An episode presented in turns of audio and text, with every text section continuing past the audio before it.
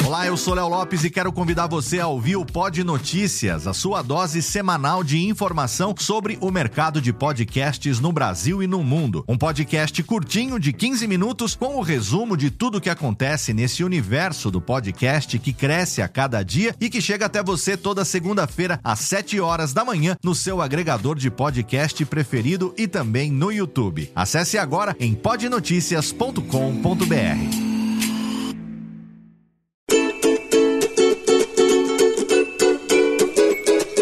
Voz Off, o podcast que conta as histórias de grandes nomes, do rádio, da TV, da publicidade.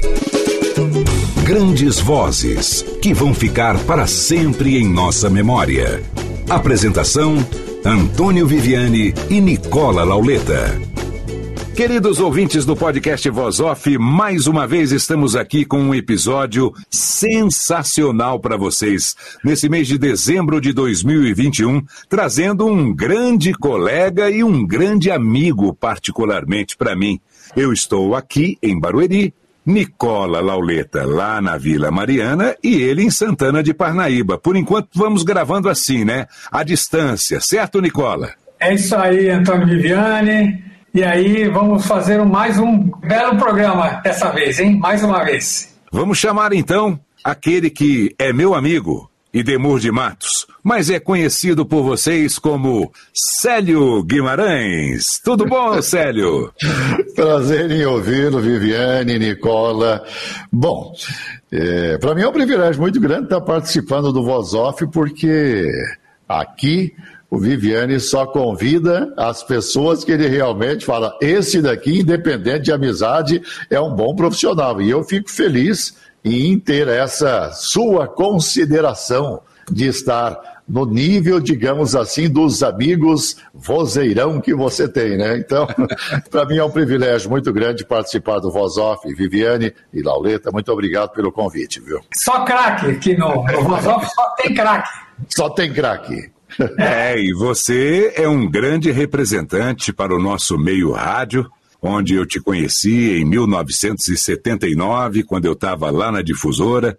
Você chegou devagarzinho, mas já tinha alguma experiência. Aliás, nós vamos começar a contar a sua história a partir de agora. Eu não sei quantas vezes eu vou conseguir chamá-lo de Célio, porque eu só o chamo de Idemur, mas é. quando eu trocar, o pessoal sabe que é a mesma pessoa. Aqui na portaria aqui de casa eu falo, não, não, Célio não pode entrar, só entra o Idemur. Mas aqui ele é de todo mundo, é o radialista que fez sucesso em tantas rádios de São Paulo e vai bater esse papo com a gente. Querido, você nasceu em que cidade? Eu sou VIP. Como algumas pessoas sabem o que quer dizer a palavra VIP, alguns sabem, mas a interpretam mal. Eu sou VIP porque eu vim do interior paulista. Eu nasci na cidade de Nova Lusitânia, era quase um vilarejo próximo a Araçatuba. Então, nasci na roça, nasci na fazenda, parto normal, feito pela vó Morena. Nasci no interior de São Paulo, Nova Lusitânia. Bom, já que você falou o nome da vovó, fala o nome do papai, da mamãe, dos irmãos. Como é que era a sua família? A minha mãe se chamava Elza Cândida Pereira, meu pai Horácio Pereira, na realidade, tem até uma história que eu não sei se vocês sabem ou não. É, se vocês não sabem, procurem qualquer hora no Google sobre a família Matos, Horácio de Matos. Horácio de Matos, é, tem gente que fala que ele era meio lampião. Ele era mais ou menos da época do lampião, só que ele não era um lampião. Ele era um político e ele era também um coronel na Bahia e primo de segundo ou terceiro grau do meu pai.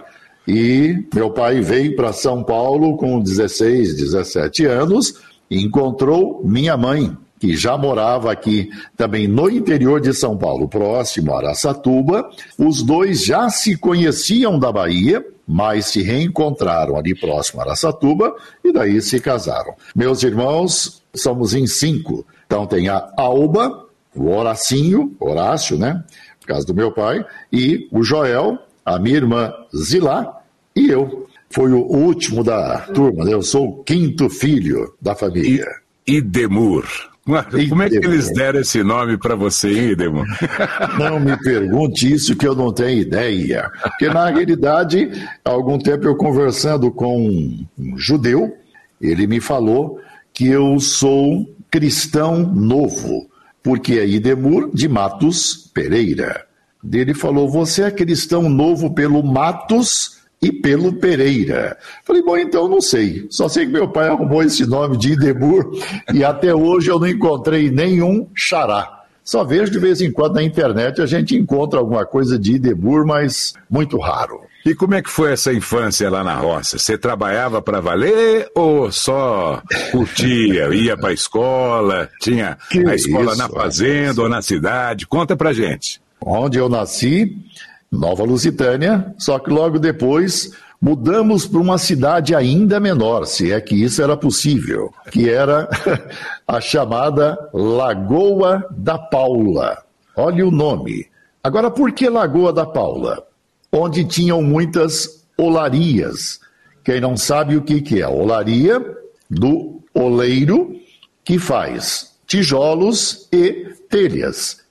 E meu pai, na época, tinha uma olaria.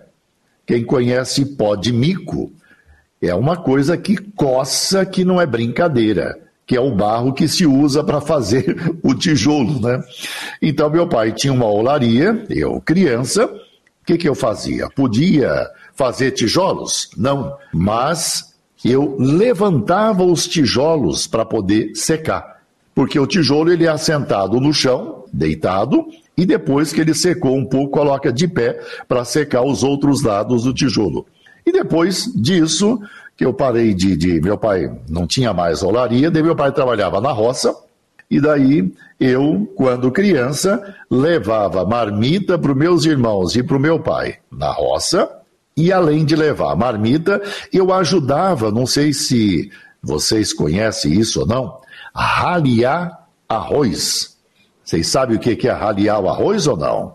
Eu não sei, porque. Eu também não sei. Eu também não. plantações de arroz em Poços de Caldas é montanha, né? Arroz se planta no brejo, então conta então, pra gente. Então, o que, que era o raliar arroz? Quando se planta o arroz, nasce, põe um monte de semente na mesma cova e nascem vários pezinhos. E você tem que tirar os pés menores e deixar só aqueles que são mais graúdos. Então a gente raliava o arroz para poder tirar aqueles pés menores. Depois disso, quando acabou a plantação de arroz de meu pai, plantação de algodão. Eu ia ajudar na colheita do algodão também. então, foi essa minha infância, só que isso eu estou contando até os 6, 7 anos de idade. Antes dos 8 anos de idade, nós mudamos para a grande cidade, Araçatuba. Oh, que beleza. Mas antes de mudar, vocês já ouviam rádio ou ainda não? Já. Já, ah, já, já tinha um radião na sala? Sim, aquele sempre, aquele rádio sempre. E eu me lembro que final de tarde, eu lembro dessa imagem muito clara. Meu pai sentado numa cadeira, próximo assim da porta da casa, com um cigarro de palha escutando a voz do Brasil. Em Brasília, sete horas. E ele escutando, e me lembro direitinho da fumaça saindo do cigarro, incomodando os olhos dele, meio que queimando os olhos e ele fechando o olho, meio assim, em Brasília, sete horas, e não sei.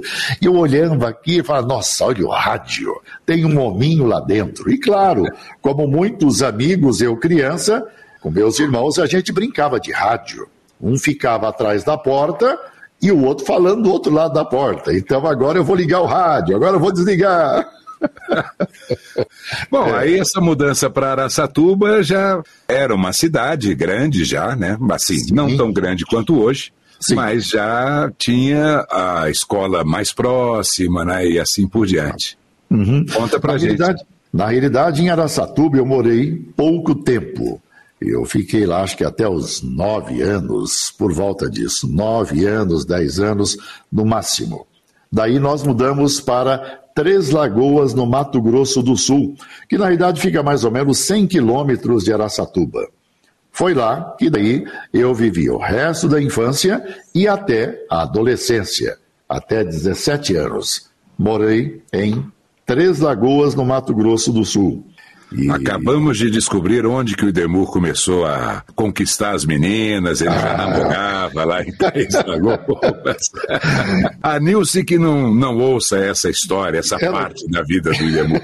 Ainda tinha muito tempo para ele conhecer a Nilce. Muito tempo. Coisa boa, Demur. E lá, o, o rádio se deu lá no Mato Grosso do Sul ou só aqui em São Paulo? Mais ou menos. Em Mato Grosso, lá em Três Lagoas, meu pai sempre gostou de comércio. Quando eu falei que a gente morava lá na Lagoa da Paula, na beira da estrada, meu pai plantava, tinha roça, mas ele tinha o que a gente chama no interior, na época chamava pelo menos de venda. Uma vendinha de esquina. E meu pai, quando a gente mudou para Três Lagoas, ele montou uma venda numa esquina e depois dessa venda, virou um mercadinho pequeno de bairro. E eu trabalhava no mercadinho, fazendo o quê? Servindo pinga, fumo, aqueles fumo de corda que a gente.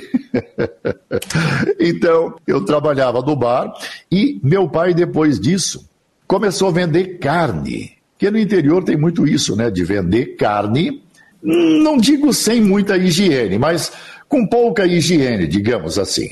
Então, meu pai ia para o mato, vambora, menino! Aí eu ia junto, claro, não ia desobedecer. Chegava lá, ele comprava uma vaca, matava no pasto, e daí eu aprendi a desossar. Aprendi a cortar carne, desossar um boi inteiro. E daí eu comecei a trabalhar como açougueiro lá nesse armazém que meu pai tinha. E no armazém, o que, que acontecia tanto no armazém quanto no açougue? Eu trabalhava nos dois ali. Era tudo uma portinha só, gente. É um negocinho pequeno. E daí eu me lembro que é, as pessoas notavam alguma diferença de voz. Claro que eu não tenho uma voz como Viviane e outros companheiros que a gente tem, mas era uma voz diferente da comum ali, das outras pessoas. E eu gostava muito de ouvir o, a Rádio Bandeirantes, o Hélio Ribeiro, e e eu me lembro que tinha uma parte que ele falava lá. O som nasce aqui na cidade grande e vai subindo, subindo, subindo.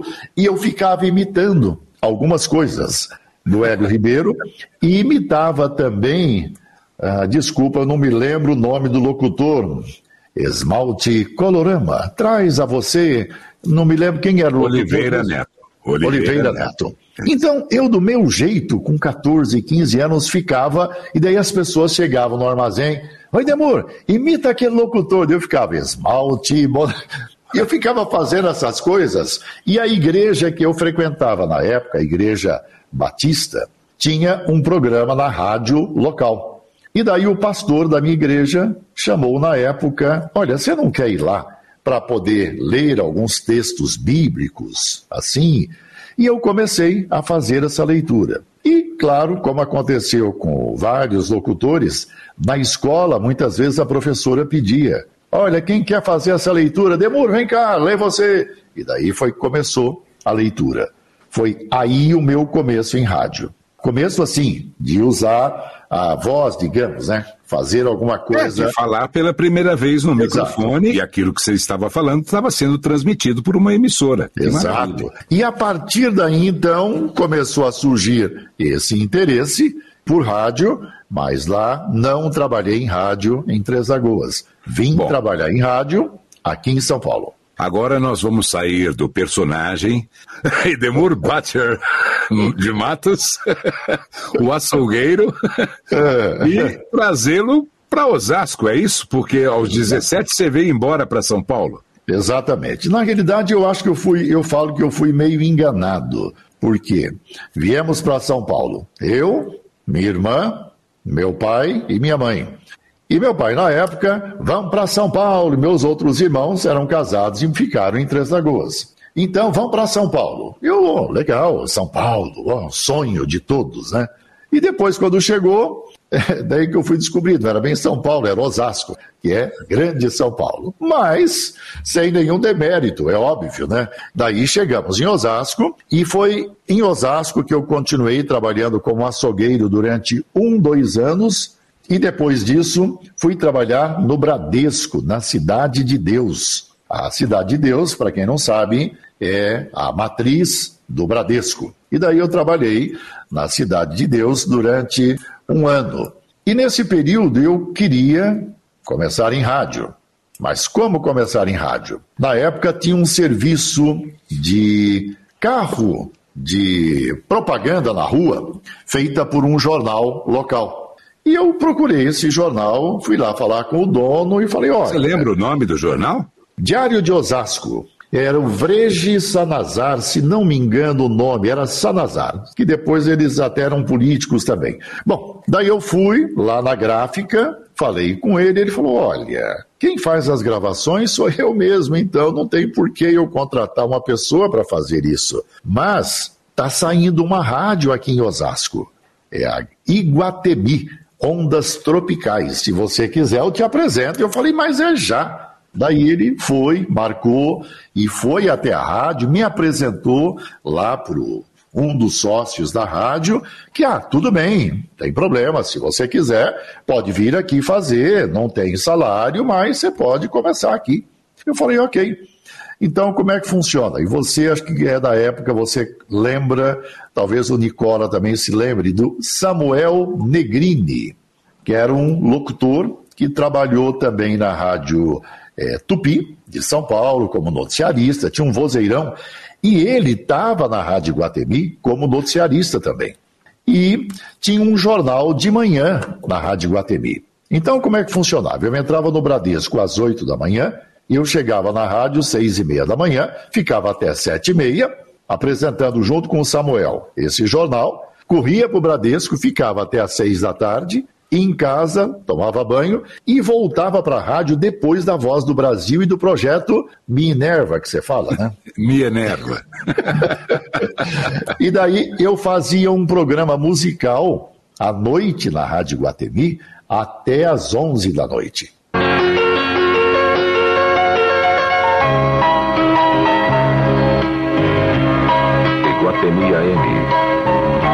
YK736, 1500 kHz, Osasco, emissora da Rede Autonomista de Rádio Difusão.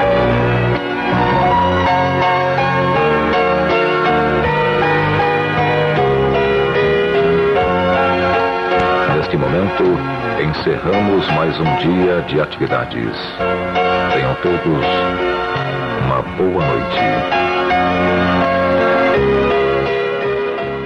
E essa foi minha vida durante aí, acho que uns seis meses. Até que um dia o diretor chegou: Olha, pode sair do Bradesco, você vai ficar trabalhando só com a gente aqui, tá bom?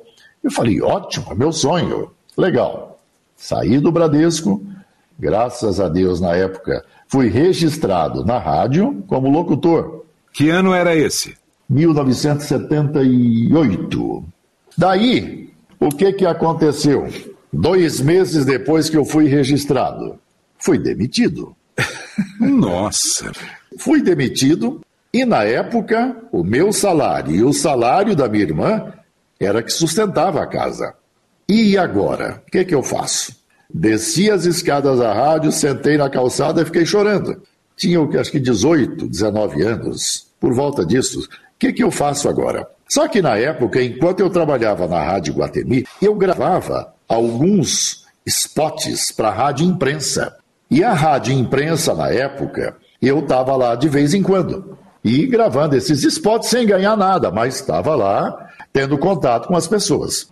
E daí é que meio que surgiu, digamos, vai, um nome que me vem à cabeça agora, um anjo da guarda, um enviado para poder saber, uma pessoa que me ajudou muito. Viviane se lembra muito bem, o José Pedro que era discotecário e programador na radiodifusora.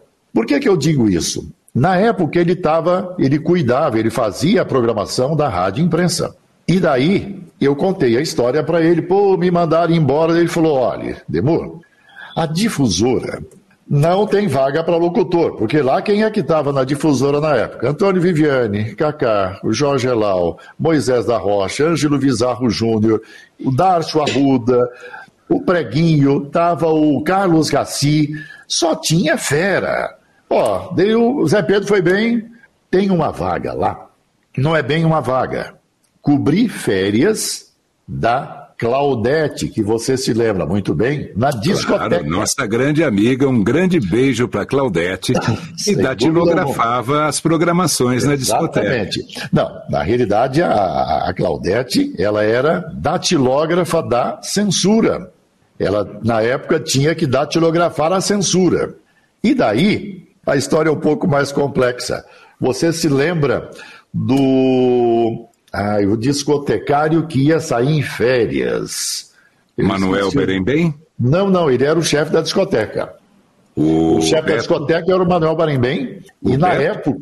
Não, o Beto Bechara trabalhava também na discoteca. Bom, só sei que tinha um discotecário, eu já já lembro. Era o, o Djalma, dele. não era Djalma? Não, não era o Djalma não. também não. Eu só sei que daí esse discotecário ia sair em férias e a Claudete ia cobrir as férias dele, porque dela ia ganhar um pouco mais, e precisava de alguém para poder fazer as férias dela da datilografia. E daí eu falei, pô, mas não é locução, Pedro. Ô Zé Pedro, eu sou. Ô meu, você vai estar tá lá dentro e demor. Eu segui o conselho dele e falei, puxa vida, verdade, vou lá. Daí foi que eu fui para a difusora. Só que, assim, lembrei o nome do discotecário, Fernando estava saindo em férias. E daí, o que, que aconteceu? Nesse inteirinho, enquanto eu estava cobrindo as férias, é, surgiu o Barimbem, que era chefe da discoteca, saiu e o Beto Bechar assumiu a chefia da discoteca e a Claudete foi para ser discotecária. E eu peguei a vaga de datilógrafo da censura. Foi daí que eu fui registrado na difusora em 79, quando a gente se conheceu. Perfeitamente. Mas você chegou a atender um pouco de telefone também, alguma muito, coisa? Muito. 624135, acho que era esse o número. É. Era, quem atendia o telefone era eu, o Fabinho e o Carlinhos. Exatamente. Então, eu fazia a, a datilografia da censura, só que a gente entregava prêmio, atendia telefone, e você se lembra muito bem como é que era. Vocês estavam no ar e a gente atendendo o telefone, que a gente nem colocava o telefone no gancho. Só, difusora, bom dia, qual o seu nome? Maria do quê? Qual música que você quer? E para quem que você oferece a música? Parará. Tudo datilografado. A gente atendia mais de 60 ligações por hora. Era uma coisa, coisa assim, era coisa de 80 a 100 ligações por hora Botava o telefone, só botava o dedo no gancho assim, difusora boa tarde, difusora bom dia, e era o dia inteiro. E você se lembra muito bem que eu fiquei na difusora durante um ano fazendo esse trabalho, e às vezes eu conto isso como experiência de vida, não reclamando. Às vezes eu tinha dinheiro para ir trabalhar e não tinha para voltar. E você se lembra disso que às vezes eu ia trabalhar de bicicleta.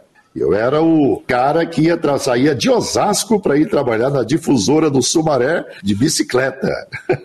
Que loucura, e, né, Edemar? E foi assim que fiquei durante mais ou menos um ano, até que daí tem a outra parte, que daí eu passei a fazer a locução, onde eu tenho uma história onde envolve bem o Viviane. Acontece o seguinte: a Tupi, a difusora, não pagavam os nossos salários. Era assim, né? Eles faziam no, no dia do, do, pagamento normal, eles falavam, ah, hoje nós vamos pagar para quem ganha até mil. É. Aí no dia seguinte até dois mil, até três mil e assim por diante. E aquilo, rapaz, demorava 15, 20, 30 dias para a gente receber o salário do outro mês que a gente já estava. E aí teve um determinado momento em que os funcionários da Tupi Difusora resolveram fazer uma greve. Foi. E aí, aquele fatídico fim de tarde, todo mundo entrou em greve, todo mundo parou de trabalhar. E foi aí que entrou essa história do Demur. Continua contando aí, Demur. Bom, a história é mais ou menos assim. Mais ou menos não, exatamente assim. Eu lá atendendo o telefone, trabalhando normal. Não sei se o Laureta se lembra do Jim Luiz Carlos Gin, não, né? Mas não. Viviane se lembra muito bem. O Gin, ele era o coordenador da rádio. O Luiz Fernando Marioca era o diretor artístico da rádio. O Luiz Fernando tinha ido viajar, acho que para o Midem, se não me engano. Ele estava em viagem internacional. Quem estava coordenando a rádio era o Gin. E eu tô lá no telefone, atendendo, o Jim entrou na sala e eu já tinha feito 500 mil testes na difusora. E o Paulinho Alcoragem, que grande operador de áudio, ele sempre falava, ele me chamava de, me chama, aliás, de Matão. É. Ô, de Matão, tá pronto para ir para o ar, mas não tem vaga, cara. Bom, ok, e eu lá aguardando. Daí, de repente, o Jim entrou na sala, que eu estava atendendo o telefone, e Edmur, seguinte, o Carlos Gassi não entrou em greve, aliás, ele tinha entrado em greve, mas o Gin entrou e falou, é, Edmur, o seguinte, você topa entrar no ar, sei lá, duas da tarde? Eu falei, mas Gin, e os amigos da rádio, e os locutores vão ficar muito bravos comigo. Ele falou, ó, o Raci vai até tal hora ao vivo, daí você entra e faz seis horas, enquanto isso o Raci grava as próximas seis horas e vocês dois vão revezando. Eu fiquei assim, eu falei, Gin, o pessoal vai ficar muito bravo comigo. Ele falou, demorei a sua oportunidade. Pensa aí, eu tô saindo. E estou indo lá na sala do diretor. E eu fiquei ali, eu fiquei assim, falei, bom, meu Deus, e agora? Eu estou querendo a oportunidade. Eu falei, vamos lá, é a minha oportunidade. E daí eu entrei no ar. Agora, estou lá no ar, trabalhando, nananã. Até que daí, o que, que aconteceu? Alguém entrou no estúdio de maneira séria, olhou para mim e falou: Demuro, o Viviane está subindo aí e ele disse que vai te arrebentar. E eu, o estúdio da difusora, ele só tinha uma porta, não tinha outra forma. E eu não tinha como fugir dali. Eu falei, bom, seja o que Deus quiser. E o Viviane, na época, já tinha fama, porque ele era o garoto curto-circuito. E ele já tinha arrebentado a porta do estúdio da difusora, porque um dia fizeram uma brincadeira com ele, e foi uma brincadeira boba. Simplesmente fecharam a porta do estúdio pelo lado de fora, de maneira que ele não conseguia sair. Ele simplesmente arrebentou a porta e não quis nem saber. Eu falei, bom, se o cara fez isso com uma brincadeira dessa, o que, que vai ser comigo agora? E eu tô lá, né, trabalhando daquele jeito. O que, que eu faço agora? Tô aqui, vamos lá. Daí a pouquinho, quem que aparece lá na porta? Antônio Viviane. Enfurecido, entrou para dentro do estúdio. Eu falei, agora que o bicho vai pegar. Só que ele se dirigiu para mim de maneira muito séria, muito direto, muito objetivo. Você tudo bem. Porque você precisa, eu sei que você precisa, nananana, Agora, o fulano, não, porque ele não precisa. Só sei que deu o Viviane fez um discurso que eu fiquei assim, bom, daí me recompus, legal, Viviane, valeu aí, obrigado, não sei o quê. E fiquei quieto no meu canto. Ele só falou isso e saiu do estúdio e foi embora, não tem papo. Respirei fundo e continuei trabalhando. Foi assim. No dia seguinte, daí vocês voltaram da greve, acabou a greve, e voltaram a trabalhar, e eu voltei para o telefone da difusora. Mas logo, logo surgiu uma vaga, né? Sim, lá algum tempo depois. Aliás, daí o, o Luiz Fernando voltou, acho que dois dias depois, tinha ouvido a minha pequena passagem da difusora, e daí ele veio até mim e falou: Olha, quando eu ouvi no ar, porque ele estava voltando de viagem já, ele já estava na estrada, parece, ele falou: Eu ouvi, não sabia quem era, mas falei para a secretária que tinha ido buscá-lo, né, a Carmen. Falei para a uhum. Carmen: Não sei quem é, mas está fazendo muito bem. E daí ele chegou, me parabenizou e falou: Olha, você foi muito bem, muito obrigado, mas não tem espaço, tá bom? E voltei para o telefone e pronto. Até que passado, não sei se seis meses, alguma coisa assim, um dos comunicadores saíram, se não me engano, foi o Moisés da Rocha. E saiu, e daí foi que, ó, tem a vaga, se você quiser, sua, desde que você tenha registro anterior a novembro, se não me engano, 78. de 78. Exato. E daí foi que aquele registro meu da Rádio Guatemi teve um valor imenso, porque Sim. eu tinha o registro como radialista antes da lei. E daí então foi que eu fui registrado como locutor da radiodifusora, onde eu fiquei até fechar a rádio. Como Vamos explicar essa lei para o pessoal. É a lei que regulamentou a profissão de radialista em 1978. Isso eu fiquei como Idemur de Matos lá. Daí a difusora fechou. E em seguida, nós trabalhamos juntos também, Viviane, na Antena 1, uhum. com o Arnaldo Sacomani.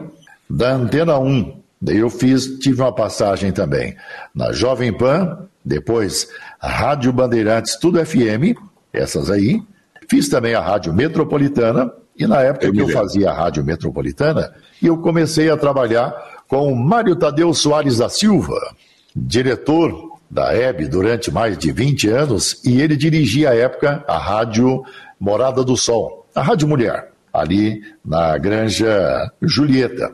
E daí eu comecei a trabalhar lá também. E... Uma rádio AM, programa Exato. popular. Só que lá eu só gravava comerciais. Eu não fazia programa ao vivo. Uhum. Até que um dia o Mário Tadeu chamou o Idemor. Estamos precisando de um locutor aqui. Você não quer fazer um programa aqui na rádio? Eu falei, claro, por que não? Olha, só que com esse nome é meio complicado. Bom, você já sabia disso por conta das cartas que chegavam para você na difusora, né? Exato. Vinham os nomes que é Idemur, né? Isso. Chegava até Hermenegildo deve ter chegado. Não, mas chegava Idemir, Edmundo, Edmir, tudo, menos Idemur.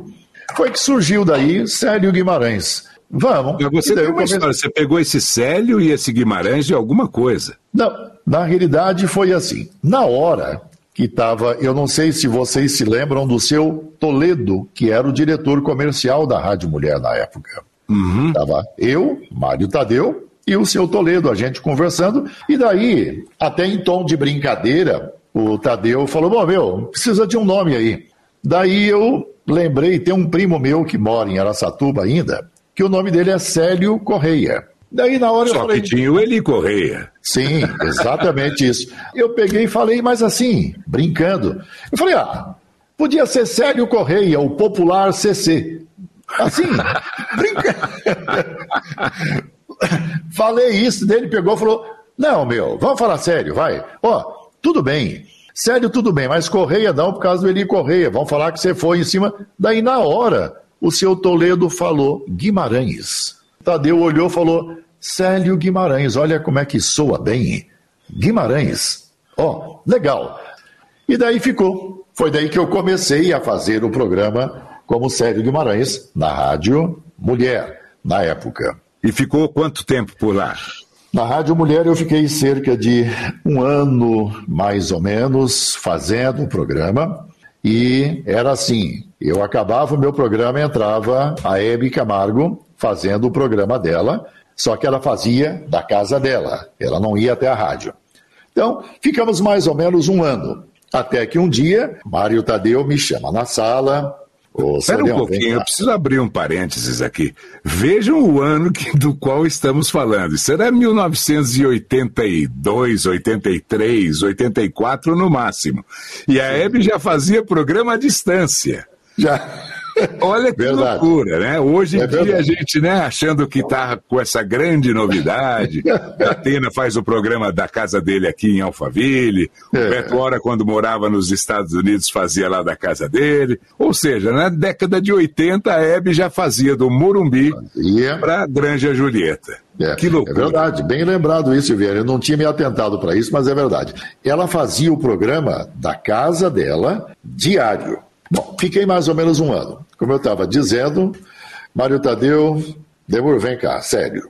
Ó, seguinte, eu não tenho o que fazer, mas a diretoria, aí os donos da rádio, querem que tire o seu programa do ar, tá bom? Eu, mas meu, como assim eu sei? Olha, não tem argumento, não tenho o que fazer, eu já tentei tudo, não sei o que, mas meu caro, é isso, tá? Meu, aquilo para mim foi um desespero.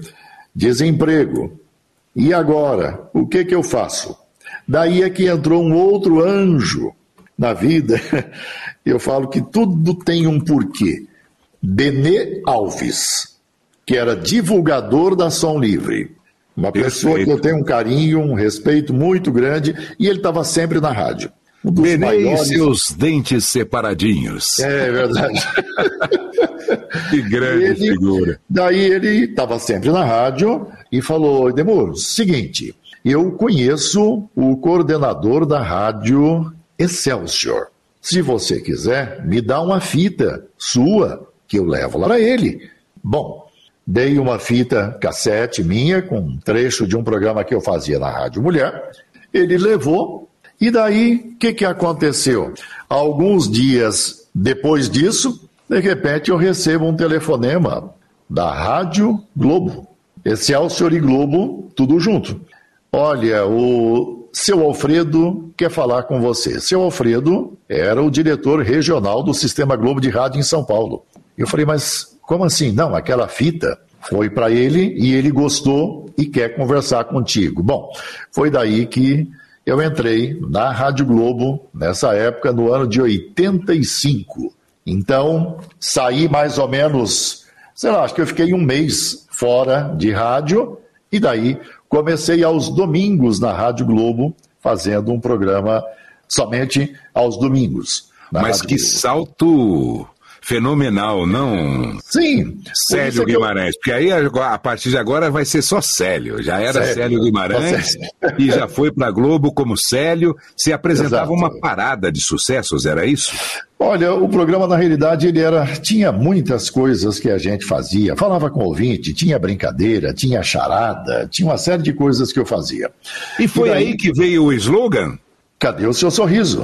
Isso, não, mas então fala, fala cadê o seu sorriso pra gente? Não era não. assim sempre quando eu atendi o telefone, ah, quem é que está falando? Ah, é a Maria. Ô Maria, cadê o seu sorriso, Maria? Ah, bacana. Então, a gente sempre fazia, tinha este bordão. Cadê o seu sorriso? E daí eu fiquei aos domingos na Rádio Globo durante seis meses. Eu não me lembro quanto tempo, mas daí em seguida é, teve uma reformulação quando Paulo Barbosa, Paulo Barbosa não, Eli Correia, saiu da Rádio Globo, foi para a Record, se não me engano, e daí surgiu vaga para durante a semana. E daí o seu Alfredo Raimundo me colocou fazendo pela manhã. E nessa época, para vocês terem uma ideia, quem é que entrou no meu lugar aos domingos para fazer o que eu fazia? Gilberto Barros. Olha, o Leão. O Leão. O Gilberto Barros foi fazer os programas aos domingos que eu fazia. Gilberto Barros entrou na vaga que eu deixei aos domingos e eu passei a fazer diário. Daí ficou eu, Paulo Barbosa, Paulinho Boa Pessoa, se não me engano, e assim por diante, é, Antônio Carlos e outros comunicadores. Eu fiquei na Rádio Globo até 90 e alguma coisa. Daí eu saí, fui para Record, depois Rádio Capital. Qual o horário do e... programa na Globo? Era seis da manhã? Uh, teve um período que eu fiz das quatro às sete, depois eu fazia das cinco às oito da manhã, é. na Rádio Globo, que é considerado, o período da manhã, pelo menos na época, era considerado um horário nobre do rádio, Sim. né? Então eu fazia esse horário. Primeiro. E concorria com Gil Gomes, com Eli Sim. Correia, concorria Isso. com Exato. grandes nomes, né? Com Exato. nomes com peso de audiência Sim. enorme, um na capital, o outro na Record, uma loucura, Exato. né? E na época, Escutar na... o Ibope ali não era fácil, né? Não, e na época, graças a Deus, era assim, eu, Paulo Barbosa, e depois, passado um tempo, Paulo Barbosa saiu, daí colocaram o Paulo Lopes na sequência. E graças a Deus tivemos ali alguns horários em alguns períodos que demos primeiro lugar, mas era assim, primeiro, segundo lugar de audiência que a gente é, conquistou lá durante esse um bom primeiro, tempo. segundo lugar de audiência representava 200 mil ouvintes, né, por hora. Por volta disso. Assim. Por Puxa volta vida. disso. Que então, coisa maravilhosa. E era assim, né? Eu, Paulo Barbosa, Paulo Lopes, da Rádio Globo, Na Record estava Eli Correia, Gil Gomes. Então era uma coisa assim que você falava, gente, era uma disputa boa. Antes de você sair da Globo para ir para outra emissora, é. É, como a gente sempre fala de publicidade aqui, a publicidade Sim com absoluta certeza, estava presente ali nesses seus programas. Não sei se no, no, de domingo, mas o semanal sim, né? Porque aí você sim. começou a fazer testemunhais. Sim, e o testemunhal sim, sim. é uma propaganda maravilhosa. As agências criam somente o bordão e você, com o seu jeito de apresentador, você dá vida àquele produto. Perfeito. Conta pra gente se você se lembra de algum merchan específico. Conta pra gente. Lembro, na realidade, quem era o grande patrocinador na época era a Dorsai. A Dorsai era que patrocinava a maioria dos programas de rádio AM. Ah, nós não podemos esquecer que nessa época, na Rádio Capital, tinha o Zebetio. Então, eu, Paulo Lopes, ou Paulo Barbosa, na Rádio Globo, Eli Correia, Gil Gomes na Record e Zebétio na Rádio Capital. Então, era Nossa. uma disputa boa de audiência. E quem era o grande patrocinador da época era a Dorsai. Então, que tinha? Tomou o Doril, a dor sumiu. Tinha também lá estomazil. Comeu alguma coisa que não fez bem? Tome estomazil. Psh, estomazil. Então, eram tudo é, teasers, na realidade, que a gente fazia. A maioria dos comerciais eram desse jeito. Claro, na época. É, me Eu me lembro que... que... quem anunciava muito eram depósitos de materiais de construção tinha. também. Nossa, tinha, tinha Depósito Zona Sul. Eu Tinha. lembro que eu cheguei a fazer merchan de Depósito ah. Zona Sul na Record. Tinha. Uma coisa de louco, né? E às vezes você inventava o texto. Olha, eu estou reformando a minha casa e, e, e, você colocava algo de si no produto. Perfeito. E, e isso é, alavancava realmente as vendas. Sem né? dúvida. E nessa época, Viviane, que a gente estava na Rádio Globo, foi quando surgiram grandes nomes da música sertaneja. Exemplo, Zezé de Camargo. Ajudei no lançamento que ele ia no meu programa direto na Rádio Globo, quando ele cantava sozinho. Depois, na sequência, veio também Leandro e Leonardo, daí vem Roberta Miranda e grandes nomes sertanejos da época, todos passavam pelo nosso programa lá. Chitãozinho Chororó, Zezé de Camargo e depois com o Luciano já. Daí vinha Milionários o Zé Rico, toda essa gama de artistas, principalmente do sertanejo. Então, nessa época aí, foi um grande celeiro de música sertaneja e claro que a gente fazia show de forró todo final de semana estávamos fazendo shows. Fazia os bailes, né? Ia, ia nos salões e tudo mais, né? exato, né? E apresentava exato. também as duplas, os shows exato. e tudo mais. A gente apresentava os artistas que a gente tocava. Na época estava muito em alta também o Sidney Magal, a Gretchen. E esses todos aí a gente fazia shows quase todo final de semana com esses grandes artistas. Foi uma época bem interessante. Bom, da Globo você foi para a capital? Record. Depois Record. da Record, fui para a Rádio Capital e na Rádio Capital eu fiquei até mais ou menos 2010. E já saindo um pouquinho sobre rádio, em 2005, 2000, ano dois, começo do ano 2000, 2000 alguma coisa, eu comecei a fazer esse meu outro trabalho, que é o que eu faço hoje, que é de rádio corporativa, rádio indoor. Então, na época, eu fazia rádio popular, rádio comercial e comecei a fazer a rádio indoor paralelo. E depois fui deixando, digamos, a rádio comercial de lado e cuidando mais do rádio indoor. Dentro de lojas, né, para algumas pessoas que não sabem o que, que seria uma rádio indoor. Então, uma rádio corporativa.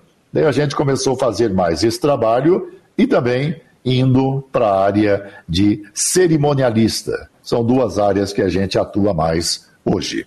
Conta alguns dos seus clientes de rádio indoor que você fez e até hoje faz. As pessoas Sim. entram nas lojas e nem sabem que o som que está tocando lá dentro é uhum. produzido por sua produtora. Exato. A produtora 237 Comunicações. Exato. Nós atendemos hoje clientes do Brasil inteiro. Nós temos o Açaí Atacadista, é um dos clientes mais antigos que eu tenho. Hoje eu não faço a rádio indoor do Açaí, mas fiz durante muito tempo. Atendo, por exemplo, a Telha Norte, que é um grande cliente que tem lojas pelo Brasil, e temos outros clientes como Comercial Esperança, do Chapéu, Shopping, atendo alguns shoppings aqui também em São Paulo, a Obra Max, que é um outro cliente da Leroy Merlin, e outros clientes, supermercados e lojas de roupas que a gente atende pelo Brasil.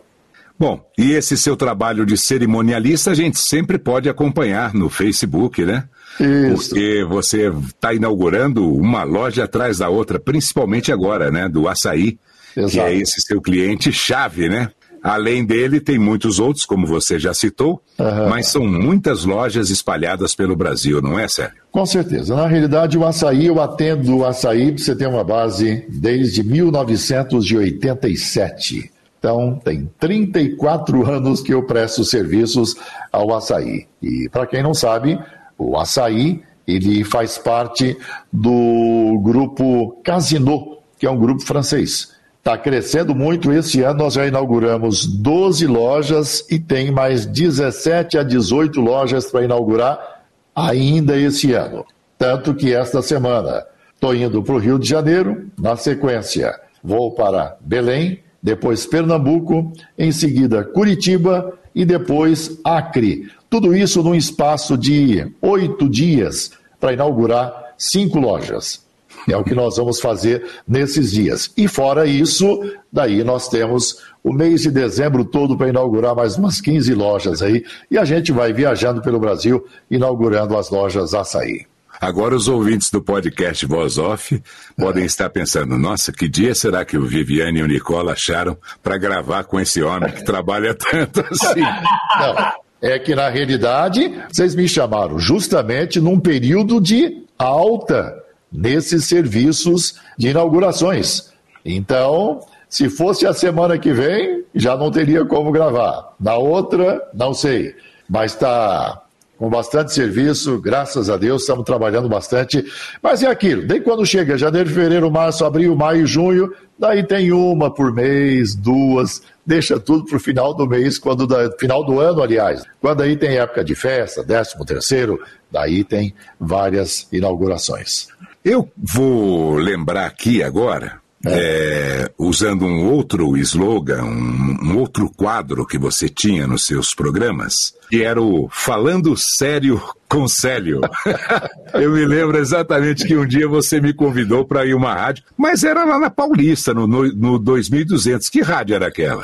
Eu fiz, ao, durante pouco tempo, eu fiz a Rádio Gazeta quando a Rádio Gazeta estava fazendo uma reformulação, onde estava eu e o Zebetio fazendo programas. É, eu não me lembro qual é o outro comunicador que tinha. E foi nessa época que eu levei você lá. Foi você, foi o Cacá, foi o Jorge Lau, levamos vários companheiros de rádio e você durante o programa Sério Guimarães chamando eu de Demur. E volta e meia a gente ficava te o programa, o, o, quadro chamava Falando Sério com Sério. E eu, bom, Idemor. o nome até do quadro que tinha lá, que era um quadro de debates, era Célio Falando Sério. Então, o Viviane, tá bom, fala do sério, oi, Demur. Ô, meu. E aí já dava risada, acabou a seriedade do quadro. É, e depois, não, eu não chamei de Demur. Viviane, você falou tá gravado aqui. Não, não falei. que isso? Então. Boas histórias. Vamos voltar um pouquinho. Nessas épocas que você foi mandado embora, foi a época que você já estava namorando a Nilce, ia casar, estava casado? Então, a primeira vez eu não estava casado, na segunda estava casado, filho pequeno, mas como eu falei agora mesmo, todos temos que aprender que nada na vida é por acaso. Eu dou muito graças a Deus por essas duas vezes principais que eu fui mandado embora, porque eu não sei, talvez Se eu não tivesse sido mandado embora dois meses depois da Rádio Iguatemi, dois meses depois que eu comecei a trabalhar registrado, talvez eu estivesse trabalhando lá até hoje. Três meses depois, eu estava na mais importante rádio de São Paulo na época, que era a Rádio Difusora. Não fazendo locução, mas estava lá dentro. E um ano depois, como locutor de uma das maiores rádios. Depois disso, na Rádio Mulher, o programa indo bem, dando uma boa audiência, simplesmente o dono da rádio, precisamos do espaço para outra coisa. Dois Aí já estava casado com a Nilce e já tinha o Anderson. Já tinha o Anderson, meu filho mais velho. Mandou Depois embora. vieram os outros filhos que você cita aí agora, porque eu já dei Exato. o nome do Anderson, veio o Leandro e... Isso. E a Amanda? A nossa querida Pedrita. Eu chamo a Amanda de Pedrita porque ela nasceu no dia 29 de junho, e aí todo dia de São Pedro tem festa. Ah, que então, coisa boa. Nas duas vezes, quando saí da Rádio Mulher, dois meses depois eu estava na rádio mais ouvida do Brasil, na época que era a Rádio Globo de São Paulo. Então, sempre quando acontece alguma coisa, procure ver o lado bom. Nem tudo é ruim como a gente pensa. Basta você aproveitar bem o momento, porque Deus faz as coisas de maneira correta, é só você enxergar como deve. Bom, agora quero ver o seu sorriso, Idemur, e é. falando diretamente com quem lhe acompanhou esses anos todos, ficando à vontade para falar com aquelas pessoas que sempre lhe acompanharam. Você sabe que tem muitos ouvintes da difusora que cobravam essa sua entrevista comigo aqui, né? Olha. Tem muitas outras entrevistas que virão. As pessoas têm que ter um pouquinho de paciência, porque a gente vem ah. vindo na ordem cronológica das coisas. Bom, primeiro eu quero agradecer a gentileza do. Eu chamo Amirmão, que é um amigo e irmão, Antônio Viviane, de longa data, até uma coisa que eu falo com Viviane de vez em quando, eu comentei com ele esses dias sobre isso. Dos comunicadores todos, o que eu tenho mais contato é com Viviane. Toda semana a gente se fala, pelo menos uma, duas vezes por semana, a gente está se falando. Às vezes ele vem em casa, às vezes eu vou na casa dele, às vezes sai para poder almoçar e para jogar conversa fora. Às vezes ele vai. Eu tenho uma chacrinha aqui perto de casa e ele vai lá e a gente fica jogando conversa fora, jogando um bilhar. Então, primeiro, para agradecer você, Viviane, a gentileza em me convidar.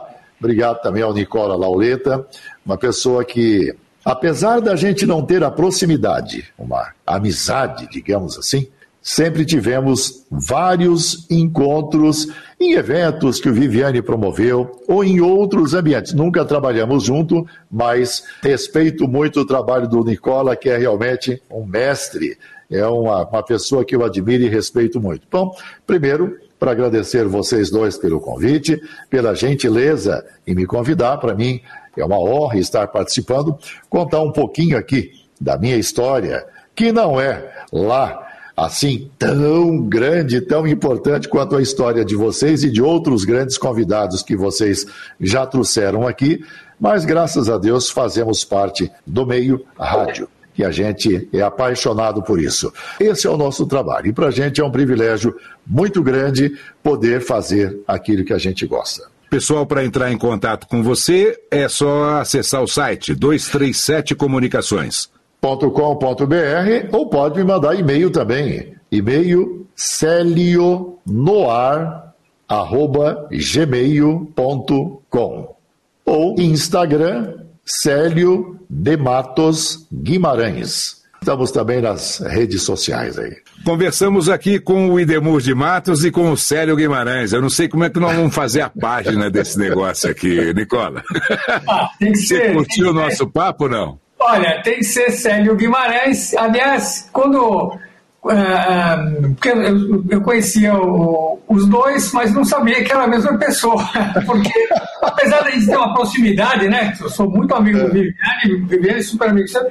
Mas uh, quando eu vi a sua história, eu falei, ah, ele deve ter passado, uh, trabalhado com o Hélio Ribeiro, que sempre mudava o nome dos locutores, né? Tem o, o, caso do Flávio Guimarães. Eu falei, ah, então, olha aí. O culpado aqui foi o nosso querido amigo Tadeu. Tadeu é, é que mudou o nome do, do Idemur para Célio Guimarães. é, mas eu, olha, mas o, o, nome artístico é muito importante mesmo. Eu também acho. Eu sempre falo com muita, eu, eu, muita gente nova passa, conversa comigo. E eu, eu falo, olha, qual é o seu nome artístico? Porque tem alguns nomes que são mais difíceis das pessoas lembrarem no rádio, mas na própria publicidade. Você tem um nome Sim. que é meio difícil, sempre é bom ter o seu nome artístico. Eu, eu sou super a favor. Isso já me deu alguns problemas, inclusive para entrar no condomínio que o Viviane mora, que o Viviane ele faz algumas coisas, Nicola. Você conhece ele há mais tempo que eu. Eu chego na portaria lá. Ah, qual é o nome do senhor? Eu falo, é sério. Olha, o Viviane falou para não deixar o Célio entrar. Pode entrar o Idemur, tá bom? O Célio fica fora. Fala, tá bom. Ai, ai, ai. É isso aí, gente. Tá Nicola, obrigado, meu irmão, por mais essa, esse papo gostoso aqui. grande abraço, viu? Estamos aí para o próximo Voz Off com mais uma pessoa de sucesso aí, como o Célio, né? Exatamente. E vai ser já em 2022 nosso próximo é. episódio. Nossa. Encerrando o ano de 2021 com meu amigo Idemur de Matos Pereira, conhecido por todos como Célio Guimarães, grande sucesso do rádio brasileiro. Como estamos em dezembro, Feliz Natal para todo mundo, feliz ano novo, saúde e paz. Grande abraço, ouvintes do podcast Voz Off. Foi um prazer enorme ter vocês aqui, essas grandes vozes que a gente consegue trazer aqui para que você conheça um pouco da história de quem fez e faz o rádio, a TV e a publicidade brasileiros. Grande abraço e até a próxima. E agora vamos mostrar algumas raridades que o Idemur de Matos mandou pra gente. Primeiro, duas gravações daqueles concursos de música de locutores que a difusora fazia e muitas vezes o Viviane falou nas entrevistas, mas ninguém tinha uma amostra pra gente apresentar aqui. É, mas o Idemur tem. E duas. Quem faz teste pra locutor? Peraí, não faz barulho, a luzinha tá acesa. O que, que é isso? Como é que deixa entrar o cara assim? Moçada, o negócio é o seguinte, tá pintando aí o concurso Idemuro de Matos que vai dar a você um combinado rádio AM FM com gravador cassete. Eu também posso participar? Claro, é, é todo mundo pode escrever e ganhar. Como é que é o nome dessas. da música, moço? Como é que é o nome da música? The Sound of the City. E quem canta? Quem David canta? London. E o concurso, como é que é? Quem que é? Concurso Idemuro de Matos. Mas como é que é? Quem é que eu faço pra escrever? Como é que eu posso? Olha aí, para você ganhar 25 discotecas de acrílico, escreva para o concurso Idemur de Matos, dizendo qual é o nome da música Have Some Fun do BT Express. Eu vou dar três dicas: Have Some Fun, Have Some Fun ou Have Some Fun. Have Some Fun! Puxa que la vida, quase que você erra, hein? Então, você percebeu que o nome da música é muito fácil. Concurso Idemur de Matos. Agora, uma gravação do garoto propaganda do açaí atacadista, o Idemur de Matos. Bom, hoje é dia 19 de novembro de 2020. Mussurunga é um bairro de Salvador, na Bahia, onde o açaí está abrindo a sua nova loja. Ó, 6.500 metros quadrados de área de venda, mais de 20 mil metros quadrados de área construída. É o açaí que não pensa pequeno, não. É coisa de gente grande. E o açaí chega aqui em Mussurunga para fazer a diferença a partir de hoje. Apesar de que o açaí já tem 16 lojas aqui no estado da Bahia. E hoje estamos inaugurando a nova loja Açaí Atacadista, agora no bairro de Mussurunga. É um bairro que existe desde 1970, 75 por aí. Tá bom? Grande abraço para todo mundo, saúde, sucesso!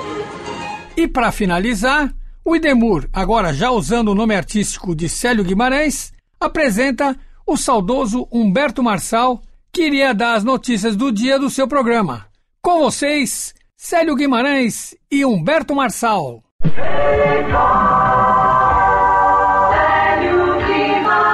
Sete horas e cinco minutos da Rádio Record. Cadê o seu sorriso? Célio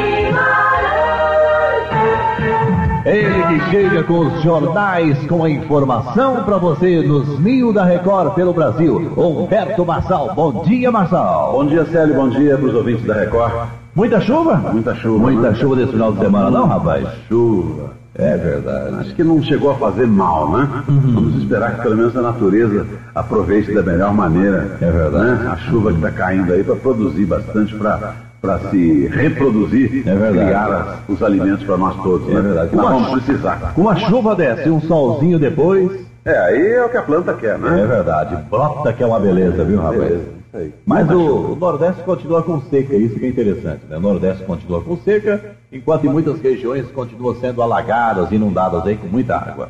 É, um, um dia lá para trás falaram, não corta o mato que vai faltar chuva depois, né? É verdade.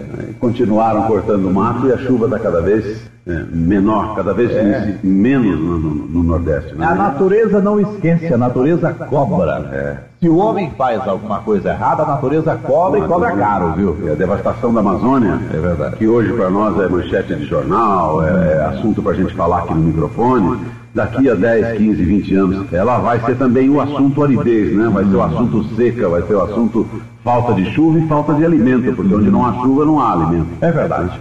E os jornais de hoje, o que, que trazem, Marçal? Os jornais de hoje trazem muitas manchetes eh, até diferentes. Talvez, eh, talvez o fim de semana tenha juntado para os jornais, na falta de assunto, os assuntos menos importantes que se tornam importantes, né?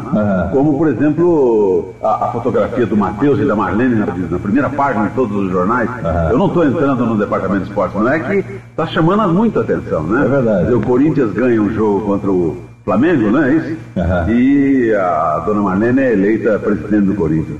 É uma revolução total, né? Uma mulher presidente do clube de futebol no Brasil, um país machão, e o futebol, que é o esporte dos, dos- dos chamados machões, né? Sim. De repente, dona Marlene lá como presidente é um negócio inovador. Vamos ver é, o que, que vai acontecer com o Corinthians agora com a presidência da dona Marlene Matheus. A manchete da Folha da Tarde é hora de jogar Gaza em Israel, diz o Iraque. O Iraque lançou ontem uma ameaça a Israel e às forças dos Estados Unidos. Vai usar armas químicas e biológicas.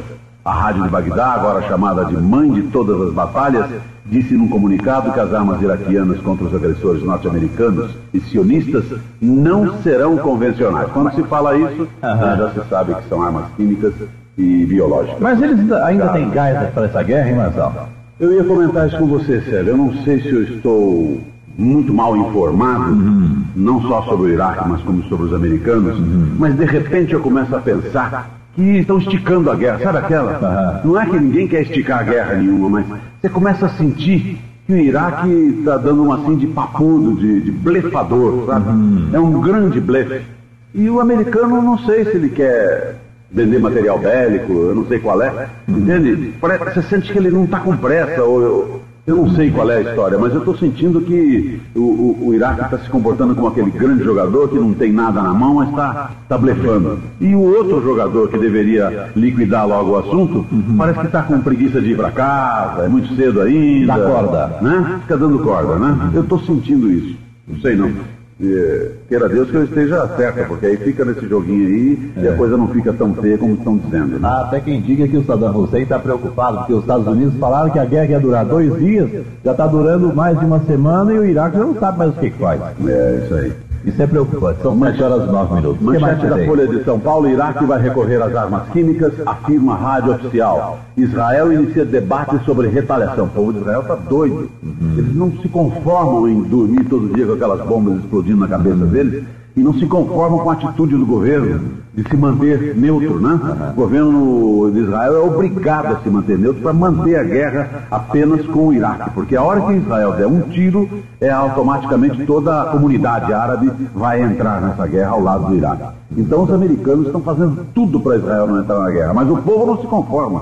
O povo está levando a bomba na cabeça toda hora, os mísseis estão chegando, aqueles estragos todos, o povo está quase se rebelando, sabe, contra o governo. É impressionante a situação de Israel. É, mas graças a Deus que o Israel não entrou na guerra e queira Deus que não entre, porque se Israel entrar, você já sabe, né? É, então, isso que eu Porque digo. Aí- Israel tem a bomba atômica, mexeu, de repente eles cismam de jogar uma, acabou. Aí o que hoje é uma fotografia do Diário Popular mostrando o incêndio que o americano teve que bombardear o oleoduto que estava soltando petróleo no mar, esse incêndio será todo o Oriente, né? É verdade. Não será só um oleoduto, né? Por isso que a gente está torcendo para a coisa ficar por aí, nesse vai não vai. Manchete do Diário Popular, a principal. Combustível preocupa o governo. Isso é conosco. Essa é a nossa guerra. Daí já mexe com a gente. Essa é né? realmente, esse é o nosso problema. O governo está preocupado com o consumo de combustível. O presidente Collor discute a questão hoje com ministros militares e infraestrutura, numa reunião no Planalto. Na pauta de discussões está um reajuste imediato dos preços dos derivados de petróleo para reforçar a contenção de consumo. A gente podia até acreditar nisso, né?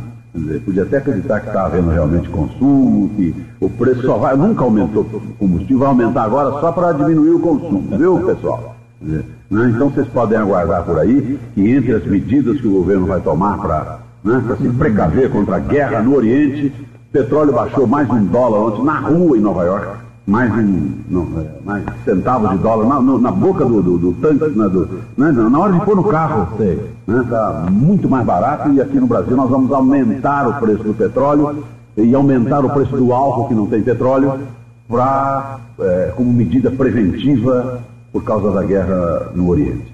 São histórias, você pode achar explicação para tudo, para a guerra no Oriente, para o silêncio de Israel, né, para o petróleo no mar, para tudo, menos para as verdadeiras intenções do governo brasileiro. Aí a coisa fica realmente feia. Americanos bombardeiam posto de petróleo e eu tenho uma notícia aqui sobre as- os- os- o, o- o comércio em geral, está numa briguinha com a indústria que eu acho muito saudável, mas que eu vou deixar para falar quando eu voltar. Tá certo então. Às 7h12 na Record. 7 horas e 12 minutos. Jéssica Aparecida de Paula. Bom dia, Jéssica. Lá do Embu, no Jardim Júlia. Eva Campos de Oliveira, da Vila Joaniza. São 7 horas e 15 minutos na Rádio Record. Gente, o Corinthians, é, campeão brasileiro, derrotou ontem o Flamengo, campeão da Copa do Brasil, por 1 a 0. Ontem à tarde, lá no Morumbi, conquistou o título de super campeão brasileiro. O único gol da partida foi marcado por Neto aos 25 minutos do segundo tempo. Então, o Corinthians ganhou de 1 a 0 ontem lá no Morumbi do Flamengo. Tá certo? Então, Corinthians sagrou-se ontem super campeão brasileiro. São 7 horas e 15 minutos na Rádio Record. Joanel Skate Shop. A Joanel Skate Shop atende o seu pedido. 228-1082. 228-1082. Pode ligar de qualquer parte do Brasil para fazer o seu pedido. A Joanel tem o maior estoque de bambolês, cadastros coloridos. A Joanel fica na rua Carlos de Souza Nazaré 298, uma travessa da 25 de março. Joanel Skate Shop. A Joanel Skate Shop. Este foi mais um podcast da série Voz Off. Criação, produção e gravação: Antônio Viviane e Nicola Lauleta. Trilha musical: Alexandre Monari. Gravado online em 2021.